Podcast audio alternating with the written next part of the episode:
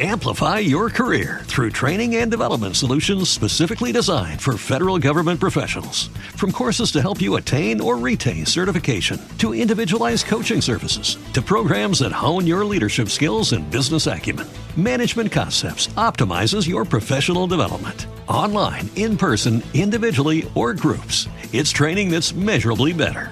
Learn more at managementconcepts.com. That's managementconcepts.com.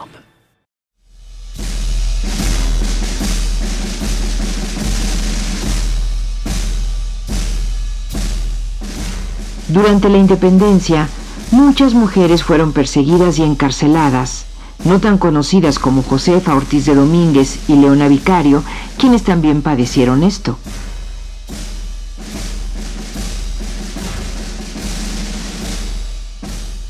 El Instituto Nacional de Antropología e Historia presenta un fragmento del artículo México, Independencia, Mujeres.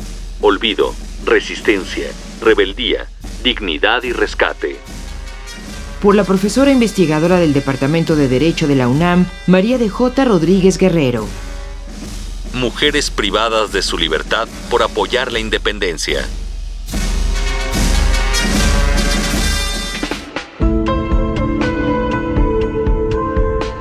Tenemos ejemplos poco conocidos.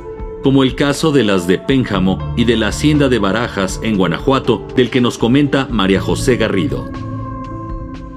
María Regina Barrón, Casilda Rico, María Josefa Rico, María de Jesús López, Rafaela González, María Manuela Suasto, Petra Arellano, Manuela Gutiérrez, Luisa Lozano, Francisca Uribe y María Briviesca junto con alrededor de 300 mujeres, según consta en las cartas de las mismas prisioneras, fueron aprendidas por el coronel Agustín de Iturbide, comandante general de las tropas del Bajío, los días 29 y 30 de noviembre de 1814, en las calles y en sus casas.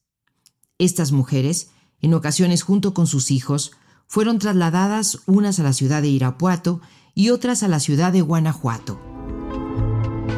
Ahí fueron encarceladas en las recogidas de esas ciudades. A ninguna se le acusó ni se les formó causa alguna. Sin embargo, permanecieron privadas de su libertad, muchas de ellas con niños pequeños, y su encierro se prolongó por espacio de más de dos años.